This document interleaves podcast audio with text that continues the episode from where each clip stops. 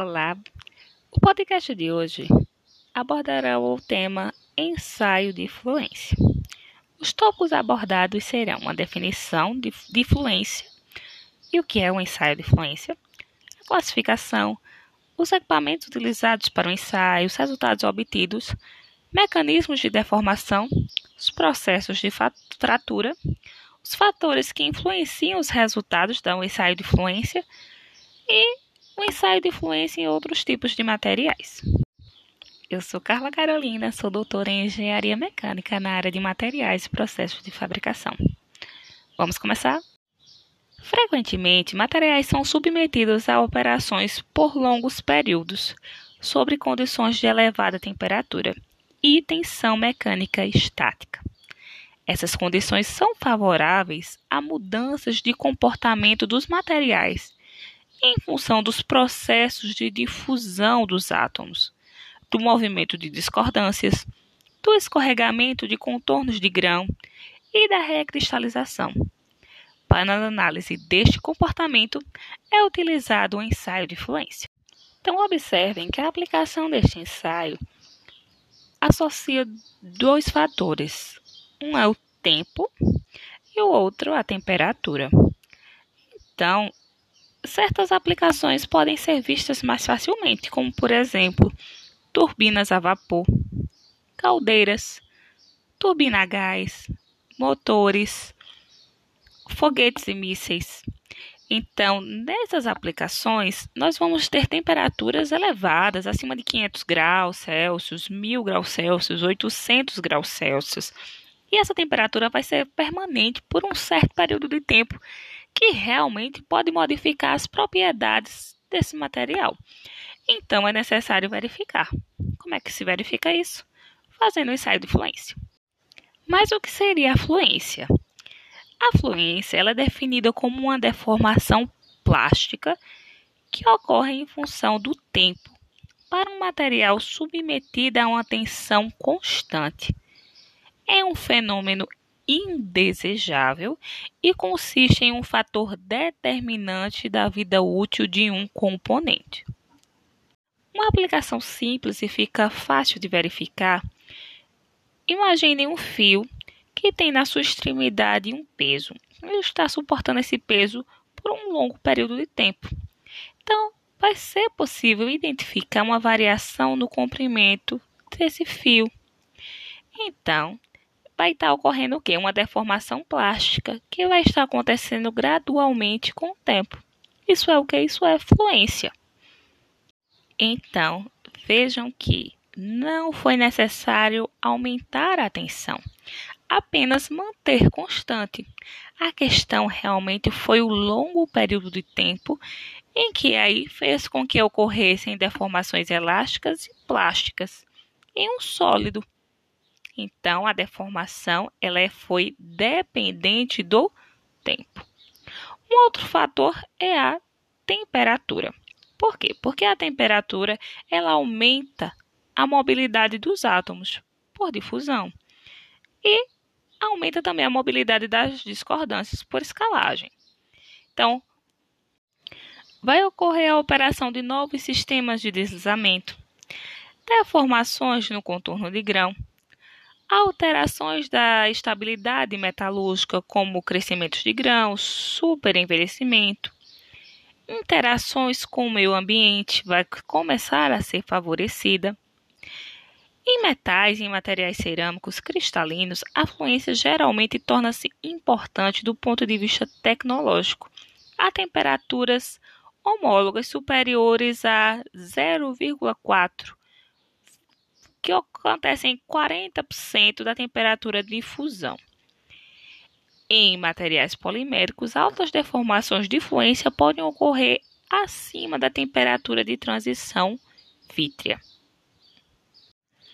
Logo, é mais do que justificável que no ensaio de fluência o controle da temperatura ele seja muito importante. Então, uma pequena variação na temperatura pode causar significativas alterações na velocidade de fluência. Um exemplo é o aço carbono. Ele sendo ensaiado durante mil horas, a uma tensão de 3,5 kg força por metro quadrado, numa temperatura de 500 graus Celsius, apresentou uma deformação de 0,04%. Já ao se aumentar em 40 graus esse ensaio, realizar ele a 540 graus Celsius, ele vai apresentar uma deformação de 4%. Os procedimentos para ensaio de fluência, eles obedecem à norma STM E139. Usualmente, utilizam-se corpos de prova cilíndricos submetidos a uma solicitação uniaxial. O ensaio é bem similar ao ensaio de tração, tanto o corpo de prova quanto os procedimentos de ensaio, mas teremos algumas diferenças. Os ensaios de fluência podem ser de três tipos. Um, o ensaio de fluência propriamente dito. Dois, o ensaio de ruptura por fluência. E três, o ensaio de relaxação. As conclusões obtidas a partir desse ensaio de fluência é baseado no esforço de tração, podem ser estendidas a outros tipos de esforços estudados até aqui. Os ensaios de fluência, eles são muito longos, eles podem durar um mês até mais de um ano. Por isso, seu uso se restringe a atividades de pesquisa e desenvolvimento de novos materiais ou ligas metálicas. No ensaio de fluência propriamente dito, ele consiste em aplicar uma determinada carga em um corpo de prova a uma dada temperatura e avaliar a deformação que vai ocorrer durante a realização do ensaio. É importante destacar que nesse ensaio, tanto a carga quanto a temperatura são mantidas constantes durante todo o processo. Então, a duração desse ensaio ela vai ser variável. Geralmente é um tempo superior a mil horas. E é normal que esse ensaio terá a duração esperada para a vida útil do produto. Então, pode ser realmente um ensaio bastante longo. Às vezes, quando não é possível esperar muito tempo, pode-se utilizar algumas técnicas de extrapolação. Nós vamos discutir um pouco mais à frente.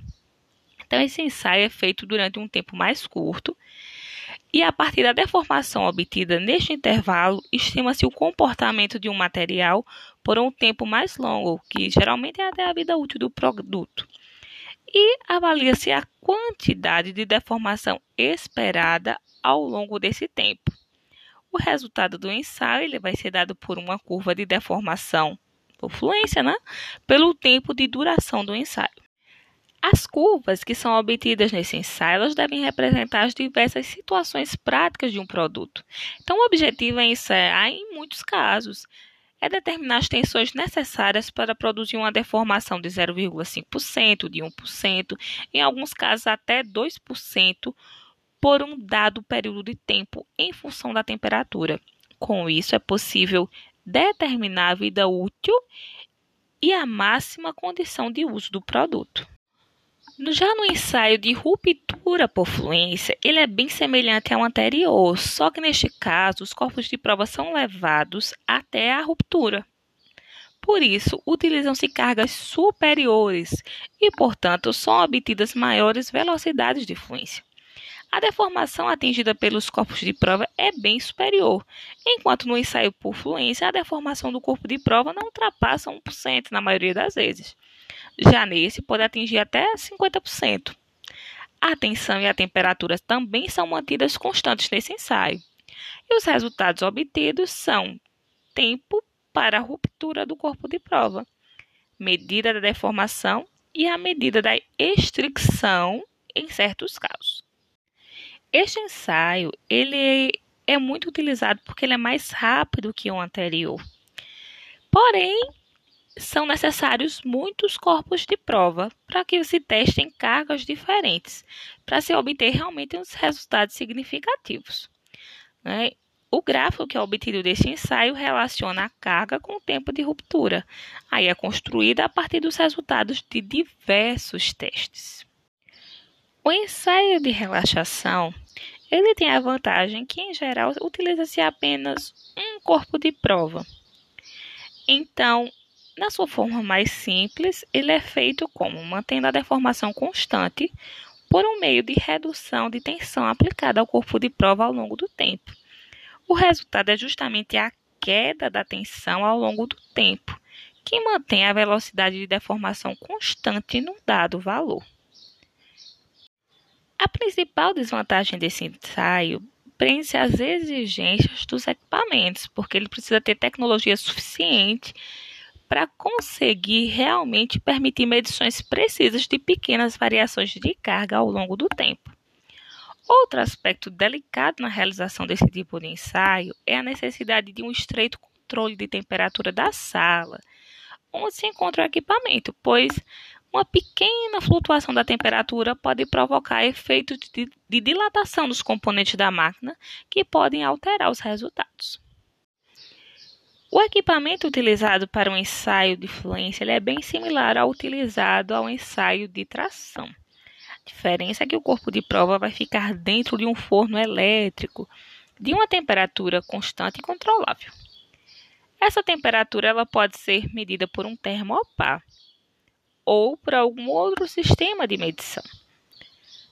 Para medir a variação do comprimento do corpo de prova, pode ser utilizado um extensômetro ou um sensor do tipo LVDT. Esse corpo de prova, como ele fica dentro do forno elétrico a altas temperaturas, muitas vezes fica inviável colocar o extensômetro, justamente porque a sua grande maioria não suporta altas temperaturas. Então, o extensômetro é ligado ao corpo de prova indiretamente.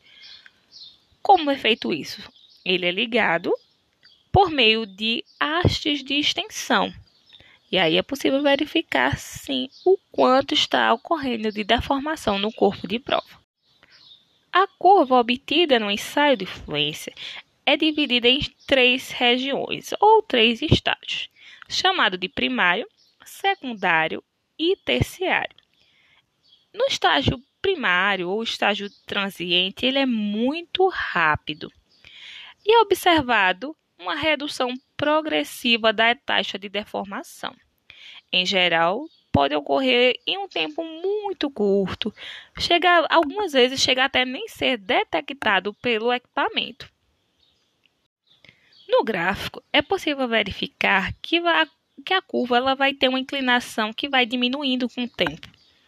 Isso ocorre por quê? Porque vai acontecer um aumento da resistência à fluência provocada pelo encruamento, ou seja, a deformação plástica ela vai se tornando mais difícil devido à multiplicação e interação das discordâncias, as quais se ancoram nos contornos de grão, dificultando o escorregamento dos planos cristalográficos.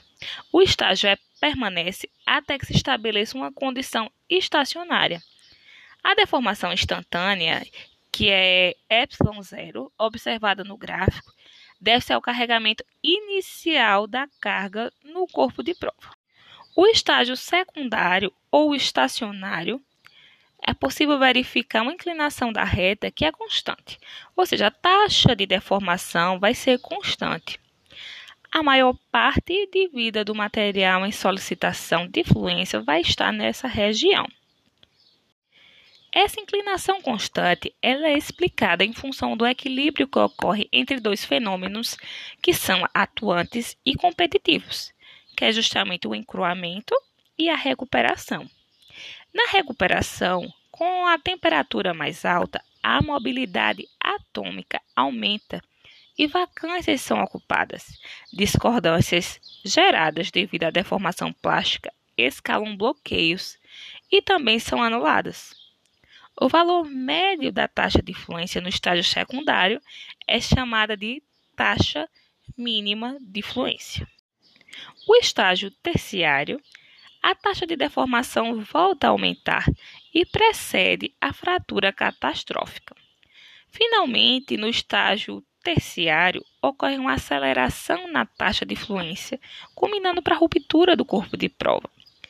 Esse estágio ocorre principalmente nos ensaios submetidos a carga ou temperaturas elevadas. Neste estágio, tem o início o processo interno de fratura, podendo se citar entre eles a separação de contornos de grão, formação, coalescimento e propagação de trincas, conduzindo a uma redução localizada de área no corpo de prova e, consequentemente, aumento na taxa de deformação. Tem um detalhe que alguns materiais podem deixar de apresentar esse estágio terciário. Isso vai variar de material para material. No slide 30, é possível verificar uma figura. Destacando ainda o estágio terciário, temos na figura A uma curva para o aço liga sob diferentes cargas. Temos a curva A e a curva B. A curva B ela não vai apresentar o estágio terciário. Nela foi aplicada uma baixa carga. Vejam que é o mesmo material. O ensaio foi feito à mesma temperatura. A diferença realmente foi a carga aplicada.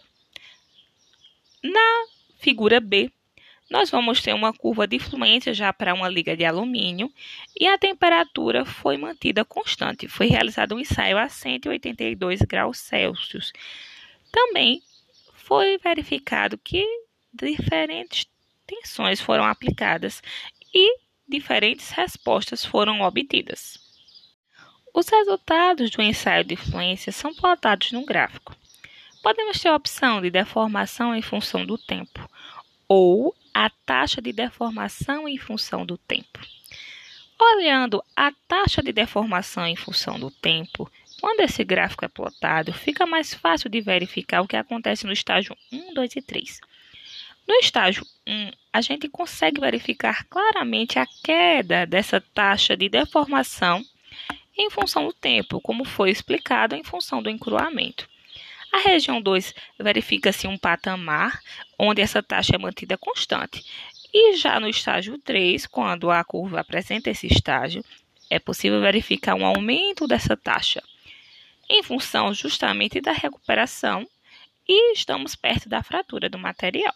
No estágio 2, teremos um patamar onde é verificado que os estágios é, que o estágio 2 vai ter fenômenos que competem, né?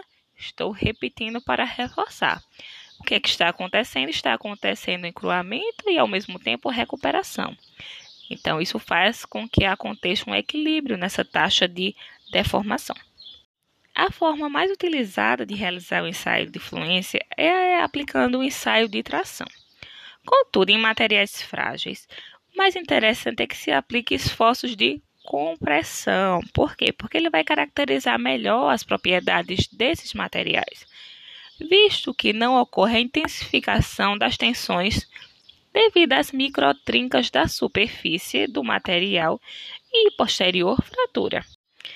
Existem algumas equações empíricas que correlacionam o fenômeno da fluência em materiais a partir da taxa mínima de fluência, isto é, a taxa de fluência no estágio 2 do ensaio em função da tensão e da temperatura. Vocês podem verificar a fórmula no slide 33, em que teremos K e N, que são constantes para cada material. Ao se colocarem os resultados na taxa de fluência mínima e da tensão em escala logarítmica, obtém-se uma reta de inclinação n, similar ao procedimento adotado no ensaio de tração. Essa é uma outra forma de apresentar os resultados de fluência e deve ser utilizada como valor de referência para projetos de componentes que devam resistir à fluência. Em termos de temperatura e tensão, através de uma relação de Arrhenius.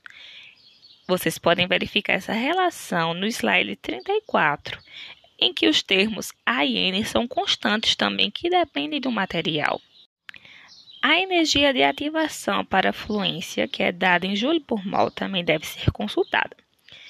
R, que é a constante universal dos gases, e T, a temperatura. Lembrando que nesta fórmula, a temperatura deve ser utilizada em Kelvin.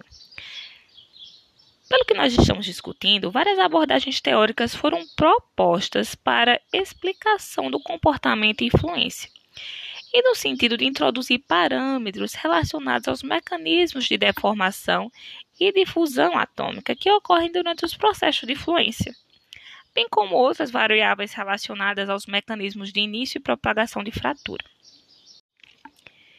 Como os ensaios de fluência e ruptura por fluência são semelhantes, embora realizados para diferentes faixas de tensão e temperatura, seria interessante estabelecer algum tipo de correlação em ambos. Então, nesse sentido, a literatura apresenta uma relação empírica entre taxa de fluência, taxa mínima de fluência e o tempo de ruptura. Observem que essa fórmula está no slide 35 e ela é válida somente até o estágio 2. Ao se realizar ensaios de fluência, é prática uma menção aos termos resistência à fluência ou resistência à ruptura. A resistência à fluência é definida como a tensão a uma determinada temperatura que produz uma taxa mínima de fluência. Já a resistência à ruptura refere-se à tensão a uma determinada temperatura que produz uma vida até a ruptura de 100, mil ou 10 mil horas. Quando se deseja realizar uma extrapolação para se obter mais informações sobre o ensaio de fluência, ela só pode ser feita de modo seguro se se tem certeza de que na região da extrapolação não ocorrerão mudanças estruturais que resultem na variação da inclinação da curva. O procedimento mais comum de extrapolação de resultados emprega o parâmetro de Larson-Miller. Vocês podem verificar isso no slide 38 peço que vocês tentem refazer os exemplos 7.1 e 7.2 do Garcia que estão nos slides 39 e 40 e vejam como, através da extrapolação, é possível estimar o tempo de vida de um componente submetido à fluência. Os mecanismos de deformação por fluência são realmente complexos e nós vamos ver apenas superficialmente. Aqui nós estamos focando no ensaio. Mas os, me os mecanismos envolvem o transporte por difusão. Isso pode acontecer ao longo dos contornos de grão ou através da látice. Envolvem escalagem, deslocamento, deslizamento de discordâncias, deslizamento de contornos de grão ou múltiplos mecanismos que podem atuar de modo independente ou cooperativo. As principais etapas dos processos de fratura a temperaturas elevadas podem ser resumidas em: primeiro ocorre a formação de microcavidades nos contornos de grão, principalmente em pontos triplos. Aumento dessas microcavidades e formação de microtrincas. Na sequência, ao coalescimento das microtrincas e, consequentemente, a formação da macrotrinca. Entre os principais fatores que afetam as características das propriedades da fluência são citados na literatura a temperatura de fusão, o módulo de elasticidade e o tamanho do grão cristalino.